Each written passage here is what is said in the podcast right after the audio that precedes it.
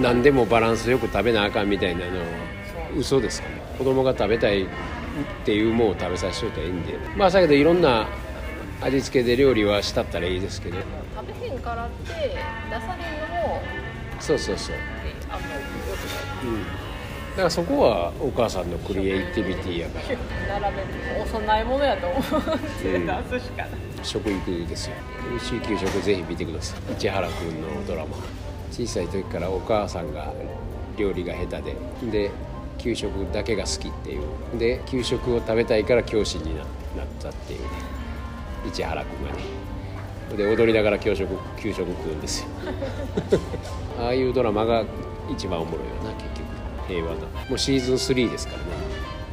映画も23本やってるし。まあバランスよく食べなあかんいうのはまあ嘘ですよね。ほんまに体が欲して食べたいもんっていうのが必要なもんなんでね。だけどインスタントのもんとかはほんまに欲して食べてるわけじゃないんで。どっかの時点で侵されて味を覚えてアミノ酸にやられてるだけやから。もうすでに狂わされてるんでね。一回でも覚えたらね。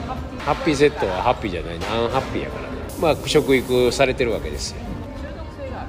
そうそう人工アミノ酸。カポカポカポカポってはまっていくやつやからね。蓋されてもうやつやから。